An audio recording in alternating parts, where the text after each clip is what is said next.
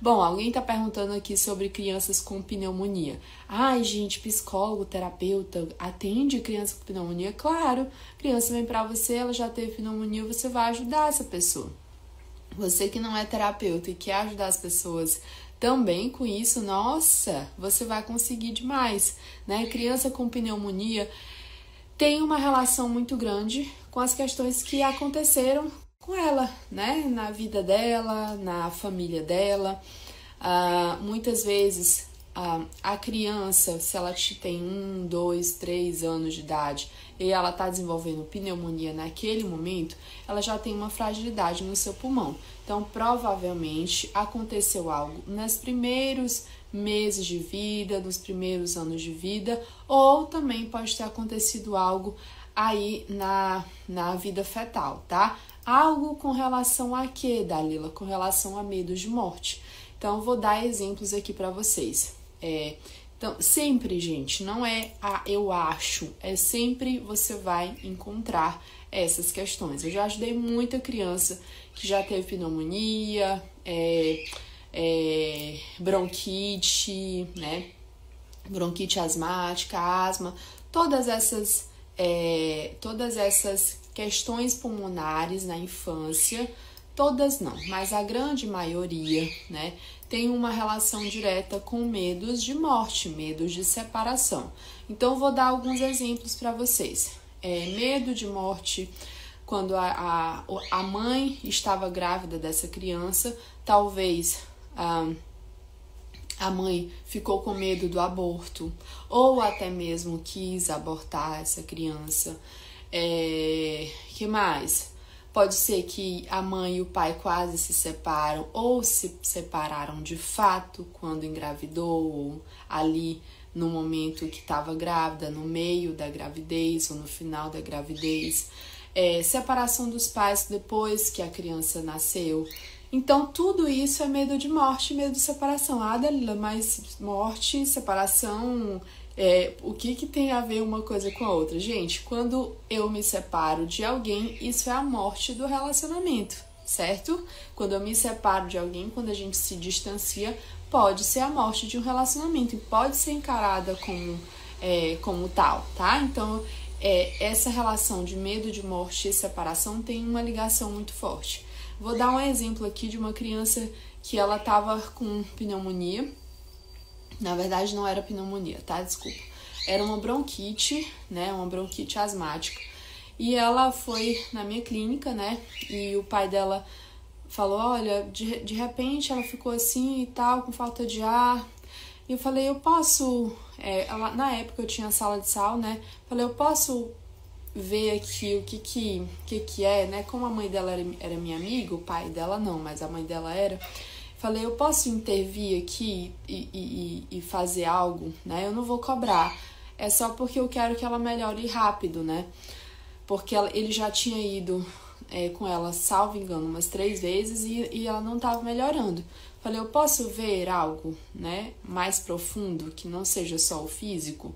Ele falou, claro, pode. Eu falei assim, ela tinha mais ou menos uns 12 anos, e eu falei assim, o que, que aconteceu quando ela tinha sete anos, um medo de morte, um medo de separação. Ele falou: a senhora que trabalhava na nossa casa, que trabalhou desde quando ela nasceu, morreu.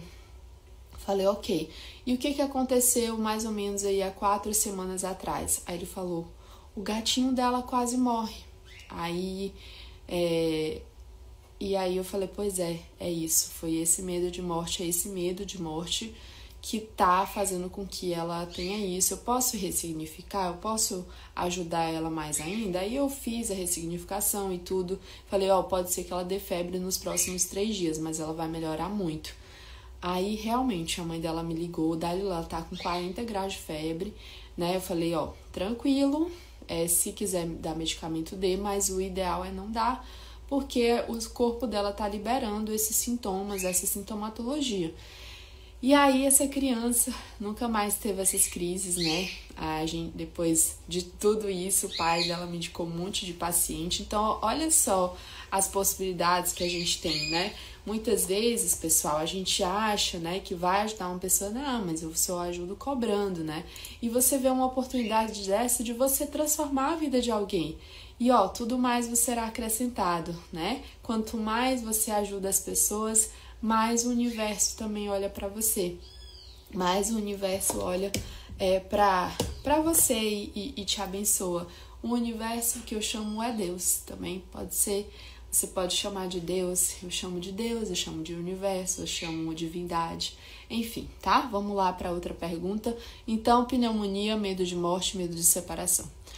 Ah, ah, ah, tá.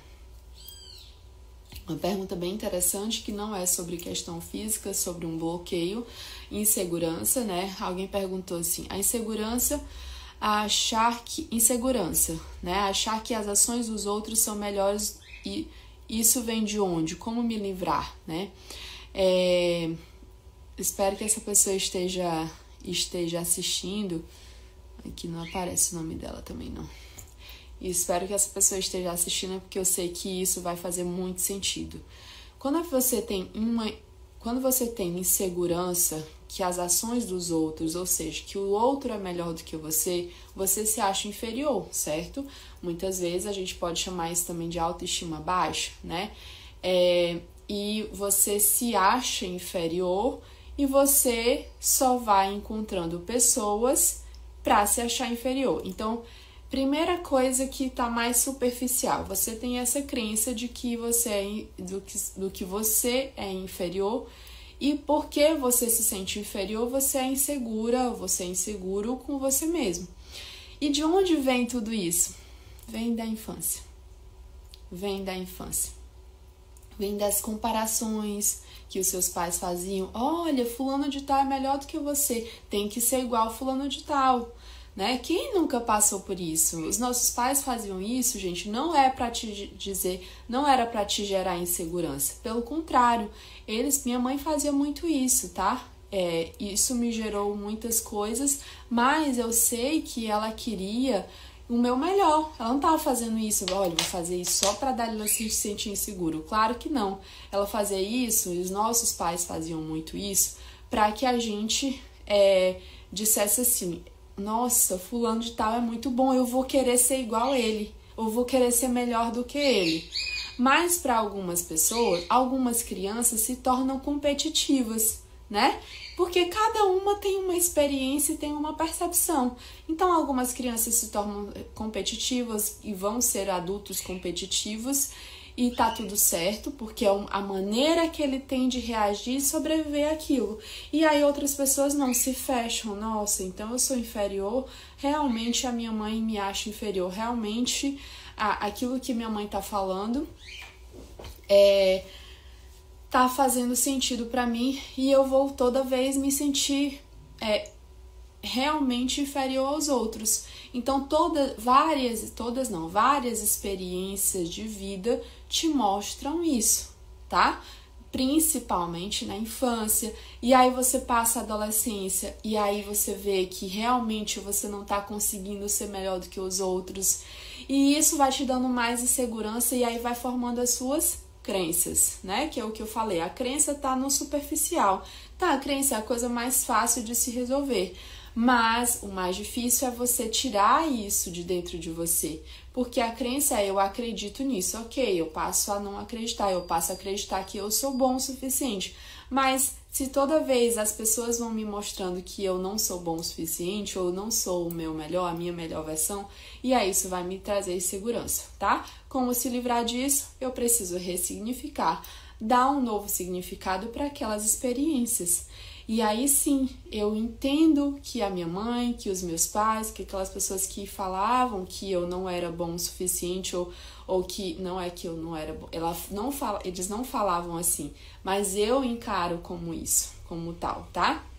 E aí, se ela falava que é, eu tinha que ser isso, isso e isso por causa dos outros, eu vou dar um novo significado, entendendo que ela queria que eu fosse tão bom quanto os outros. Não que eu fosse melhor do que os outros ou que eu fosse chegar lá naquele lugar que o outro.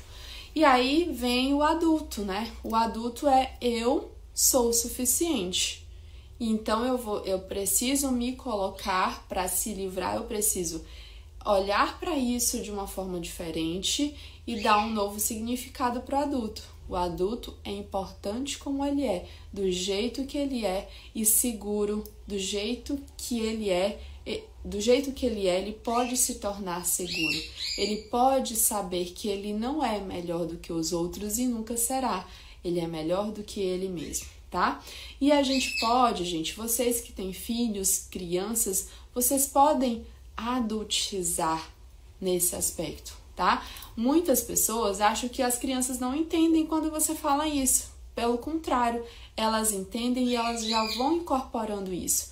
Não se trata de ser melhor do que o outro, se trata de ser a sua melhor versão. É, então é isso, tá? Eu queria contar muitos exemplos aqui, mas eu falei que eu ia, ia ser CCC e eu tô procurando ser CCC. Ah, ah, na massa, massa. Essa pergunta é massa porque eu tenho um exemplo justamente da minha família que aconteceu um dia desses. É, tem o labirintite todos os dias. Você não tem, tá? Você está com labirintite. Tem o labirintite todos os dias quando deita o movimento cabeça para cima. Dias piores com o vômito. E o vômito é legal, né? Porque o vômito ele é, causa a liberação. Na verdade, quando você é, é, vomita, você realmente está colocando para fora algo. Então é um jeito do seu cérebro, eu preciso fazer isso para me livrar dessa merda que tá acontecendo aqui, né? E essa merda não é a labirintite, mas é o que tá por trás da labirintite. Vou dar agora um exemplo para vocês, tá? A minha tia, minha tia, minha mãe, minha mãe do coração, a minha terapeuta de vida, né? Domingo teve teve uma tontura, né? E é uma tontura característica de labirintite, porque ela já é idosa e foi de manhã e ela ficou muito tonta, né? O mundo girando, não conseguiu levantar, enfim. E, é, e aí o que, aconteceu, né? A gente.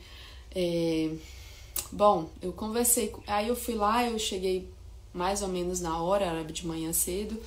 E a gente foi lá, meu marido mediu a pressão dela, tava tudo ok. E, e aí eu conversei com ela, falei, o que que tá pegando, né? Por que que o seu mundo tá girando? Aí eu já, já tô dando a dica aqui de labirintite, tá? Labirintite tem a ver com você não... É, você, o que que é... Quando você tá com labirintite, eu preciso pensar no sintoma. O sintoma me guia o tempo todo eu fico com o mundo girando. Geralmente, se o mundo está girando, eu fico desequilibrada. Então, eu estou desequilibrada para a vida porque eu não estou tom conseguindo tomar um rumo, um norte, algo. Uh, e isso está me desequilibrando, está me tirando do eixo, do centro, tá? Eu falei, o que que tá pegando, né? Nesse coraçãozinho. São coisas dos outros, porque eu sei que muita gente conversa com ela é coisa sua. Né? Ela falou: tem algo que tá me tirando do eixo. Algo que é não era para tirar, mas tá me tirando. Aí eu fui, né? Reajudei, respira fundo e vamos entrando pro seu eixo. Aqui agora não tá acontecendo nada e tal, tal, tal, enfim. E aí eu fiz uma ressignificação lá. E aí ela levantou. Na hora que ela levantou, ela levantou, não ficou tonta, mas quando ela sentou na cama, ela ficou tonta. Vou vomitar. Então vomita agora. Bora colocar para fora essas merdas. E aí ela vomitou e liberou. A tontura passou completamente. E aí, é, enfim, era isso, né? Era algo que estava tirando do eixo. E aí, gente, vou para a sua vida, tá? No caso dela, era uma coisa que parece ser simples e óbvia, mas é, para ela estava tirando do eixo, tá? E, é, e para você, o que é labirintite? Aí eu vou trazer alguns casos aqui. Casos de pessoas que pegaram o marido traindo, casos de pessoas que. É, o, alguns amigos que traíram, casos de pessoas é, que estavam sem saber que rumo tomar, se, se, se ficavam no trabalho que estava, que se, se ia para outro trabalho, caso de pessoas que estavam se mudando de casa, não sabia se ia para o apartamento ou se ficavam numa casa gigante, né? Então, tudo isso pode tirar do eixo. E aí você pode ver assim, nossa, mas isso é tão pequeno, isso é tão bobo. Ok, pode até parecer ser bobo para você como terapeuta, inclusive para o paciente. Às vezes, gente, a gente atende alguém e a pessoa fala assim: Nossa, Dalila, é, mas eu nem fico pensando nisso. Eu, falo, eu, eu falo assim: Você não fica pensando nisso, mas o seu cérebro sabe exatamente o que você está passando. Então, pessoal, é isso, né? É sobre, é sobre tirar algo do eixo. Então, os dias piores com vômito não são dias piores, são dias melhores porque realmente você está se livrando, se limpando daquelas merdas que estão te tirando do eixo, tá? Então é isso. Então vamos lá falar um pouco sobre a fibromialgia. Fibromialgia, pessoal, são dores, né? Geralmente no corpo todo, dores musculares, tá? É, musculares ou até mioarticulares, que é no músculo e na articulação, tá bom? Então, é, quando a pessoa chega no seu consultório e ela tá com fibromialgia, ou então que ela chega para você, você que é um profissional, né, sei lá, ou da saúde, ou um líder religioso, ou até um professor, enfim. Quando a pessoa chega para você, né, um amigo, um colega, um vizinho que tá com fibromialgia, é, as dores musculares, elas representam um sentimento de impotência porque a, o músculo ele serve para tomada de ação, certo? Então, por exemplo, eu vou tomar a ação agora de pegar esse caderno aqui. O caderno que meu marido está anotando as coisas que ele está estudando. É, e aí eu tomo a ação de fazer isso, certo? Quando eu me sinto impotente, que eu não consigo fazer esse movimento, olha só, eu quero fazer esse movimento e eu não estou conseguindo. Algo está me travando né? E muitas vezes o que me trava são coisas, questões familiares. A fibromialgia, por que, que eles falam que não tem cura? Existe cura sim, tá? E, a, e uma vez eu fiz um post, alguém falou assim: ah, mas não tem cura, né? Ah, é, é, eu, eu tenho fibromialgia, isso não tem cura. E você tá falando a mentira. Eu falei: ok, não tem cura para você que não acredita. E você tá certa se você não acreditar. Tá tudo bem, tá? Você tá certa. Gente, eu não julgo ninguém, eu acho que a pessoa tá certa de verdade, tá? Porque se ela não acredita, tá tudo bem, tá tudo certo. Mas muita gente acredita e tá tudo certo também. E faz muita diferença, né? Num processo. É, e faz muita diferença quando você acredita e você realmente quer se livrar daquilo que está te travando daquilo que está te trazendo é, essa impotência. Eu vou dar alguns exemplos para vocês. Digamos que o meu filho está dando muito trabalho e eu estou me sentindo impotente de não poder, nossa, eu não estou conseguindo lidar com meu filho. É uma impotência. Eu quero lidar com ele, mas eu não estou conseguindo. Ah, deixa eu ver outras impotências. Impotência no trabalho. Imagina que eu tenho um chefe e que esse chefe faz algumas coisas comigo que eu não concordo, mas eu não sei, eu, não, eu, eu, eu sobrevivo desse trabalho, né? Talvez até eu sou concursada nesse trabalho. E aquilo ali é diário. Por isso que a fibromialgia muitas vezes não tem cura para a medicina convencional e muitas pessoas acreditam que não tem cura.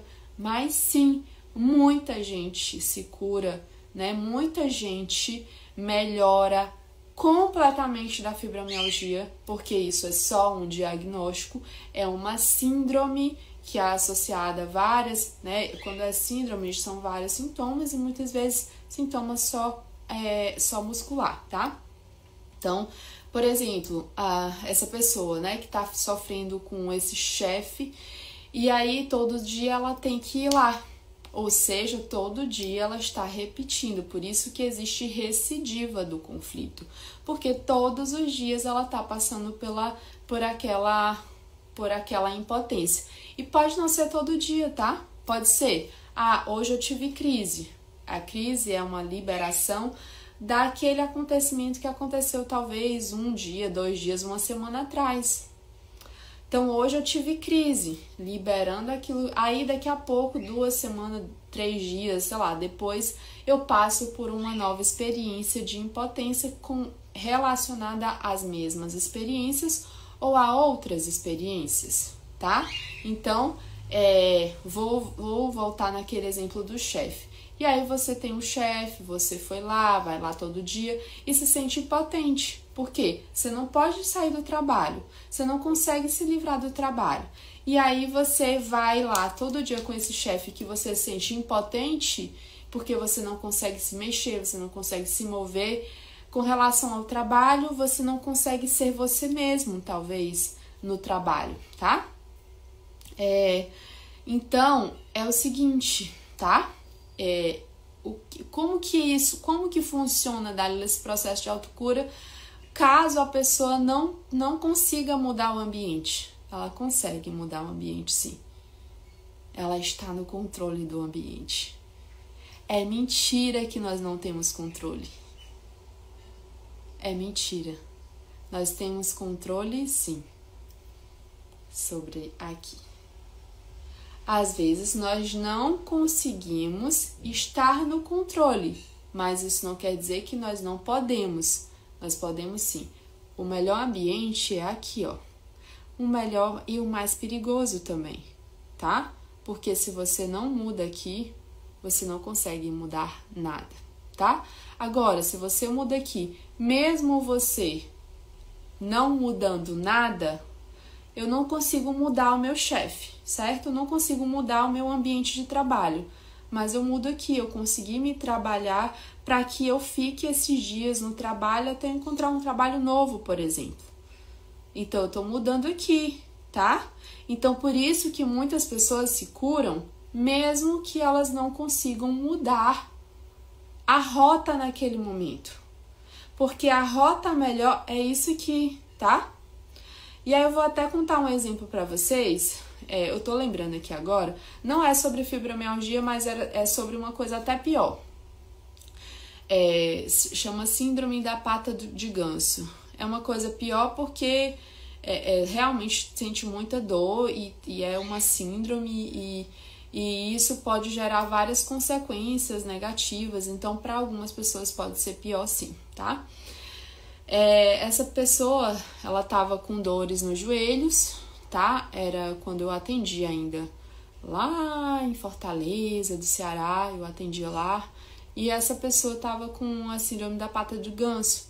E ela já tinha feito várias sessões de fisioterapia, já tinha ido em vários ortopedistas e nada melhorava. E aí, quando a gente é, entendeu o que estava acontecendo, né? A gente foi pegando as datas e tudo, o acontecimento, a lateralidade. E aí o que está acontecendo nesse contexto? O contexto era mais ou menos o seguinte: ela ia viajar para fazer um mestrado fora do país e ela tinha um noivo e ela estava muito preocupada porque o noivo não queria que ela fosse e eles iriam talvez terminar caso ela fosse. E ela tinha que tomar uma decisão. Ou ela ia, ou ela ficava com o noivo, ou ela ia e talvez corria o risco de não ficar com o noivo. Mas eu não posso tomar essa decisão como terapeuta. Quem precisa, quem precisa e quem pode e deve tomar essa decisão e mudar o ambiente que temos controle sim, tá? É só o paciente. Porque ela tem que mudar o que faz sentido para ela e não o que faça sentido para mim, tá? É, então, é o seguinte, como foi que a gente conseguiu mudar esse contexto? Falei, ó, você pode sair daqui agora andando perfeitamente. Pense agora nesse momento. Enfim, a gente fez a ressignificação. Eu falei, agora pense é, qual o caminho que você vai trilhar agora, qual a decisão que você vai tomar agora que seja consciente. Você não precisa realmente é, fazer isso acontecer a partir do momento que você sair, mas você só precisa tomar essa decisão aqui dentro. E aí ela tomou a decisão, ela falou: Eu sei o que eu vou fazer, eu sei é, que rumo que eu vou tomar. Então tá, o seu joelho agora não precisa mais doer por causa disso. Simples assim. E é um passe de mágica. Ah, isso é milagre. Pode ser. Pode ser encarado como um milagre, como um passo de mágica, como um mágico. Era assim que Jesus fazia com as pessoas. Era isso. Ele curava com as palavras. E aí a gente também consegue seguir esses passos, se mudando, se curando, se limpando todos os dias. Quando você se limpa, você ajuda as outras pessoas a se limpar, limparem também. E sobre o joelho, o que, que aconteceu? Ela saiu, levantou da maca. E parece loucura, né? Ela levantou da maca e ela saiu andando normalmente. Milagre. Pode ser. É o MPC. Isso é o MPC. Isso é Deus nos dando é, esse dom que pode ser para todo mundo, que pode ser para você também, que está me assistindo aqui. Quem sabe, no momento que a gente abrir alguma oportunidade, você não queira fazer isso também e gerar mudança na vida das pessoas. Quem sabe, né? Bom, não é para isso só que a gente está aqui, mas para gerar conteúdo de valor para vocês para vocês entenderem e abrirem a mente de vocês que a autocura é possível. E só é possível, claro, se o paciente se entregar, se ele fizer a sua parte. 50-50, 50-50, tá? Aliás, eu acho até que é mais para o paciente, porque eu vou eu falo para paciente, os meus pacientes assim, ó, olha, eu vou passar uma hora com você, uma hora, uma hora e meia, duas horas e você fica a vida toda com você. Então, eu vou fazer a minha parte aqui e fazer o meu melhor para gerar a transformação na sua vida que você precisa, para te ajudar. Mas você tem que fazer o seu melhor para sair daqui mudando essa mentalidade que você tá aqui. Então, o meu papel aqui é te ajudar a ser um guia de transformação. Então eu falo que é 50-50, mas não é, tá? É, é, e assim, essa autocura não é minha. Por isso que é autocura. Eu não curo ninguém, eu promovo a autocura das pessoas. Jesus também fazia isso, né? Promovia a autocura das pessoas, curava sabiamente as pessoas. Ele a gente pode falar, porque ele é o Filho de Deus. Nós também somos, mas é claro que a gente está ainda nessa caminhada de evolução. Ainda não conseguimos evoluir completamente, mas estamos nessa caminhada, tá? Ah, tá.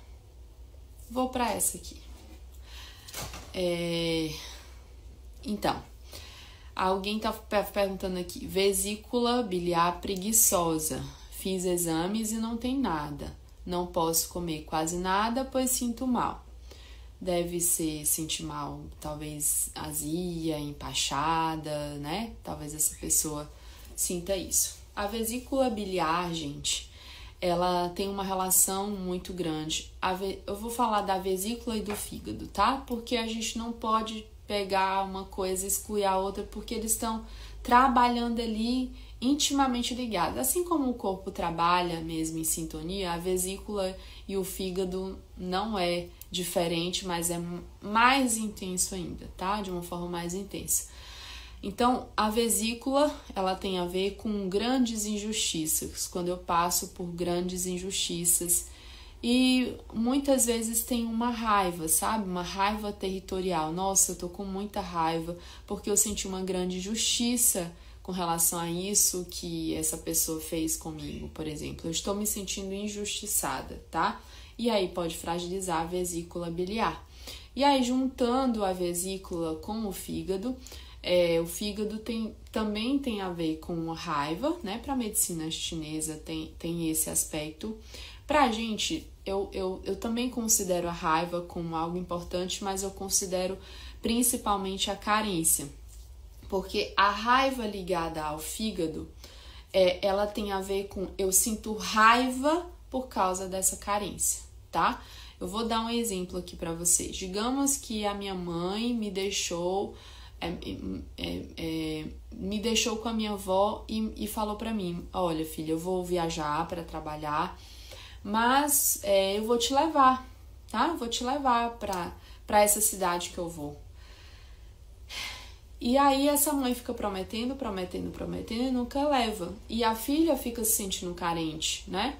Porque a mãe, inclusive, tem outros filhos que estão lá com ela. Então, olha só, um exemplo que tem várias características. Então, eu sinto raiva porque eu me sinto muito carente e a raiva é da minha mãe e essa carência é muito grande é da minha mãe. E aí, muitas vezes, eu também me sinto injustiçada. Vejam que é, a gente não pode excluir o outro, porque se eu excluo, eu acabo tirando algumas coisas. Então, essa raiva é, me, me, me dá um sentimento também de injustiça, me gera um sentimento de injustiça, tá? Então, eu me sinto injustiçada, né? Não sei se essa pessoa que tá falando aí que faz sentido. É, eu me sinto injustiçada, isso é ruim para mim, isso é feio para mim, isso é péssimo para mim, tá? Então, tem essa questão associada, talvez você não acha nada, mas é só você ressignificar isso, é só mesmo, tá? É, parece que precisa fazer algo, mas tem que ressignificar aquilo que tem a ver, né? As suas experiências que tem a ver com isso. E pode ser, pessoal, que essa experiência não seja só aqui na vida adulta. É, podem ter várias experiências de vida que vão moldando essa pessoa e que essa pessoa vai vivendo dessa forma ok?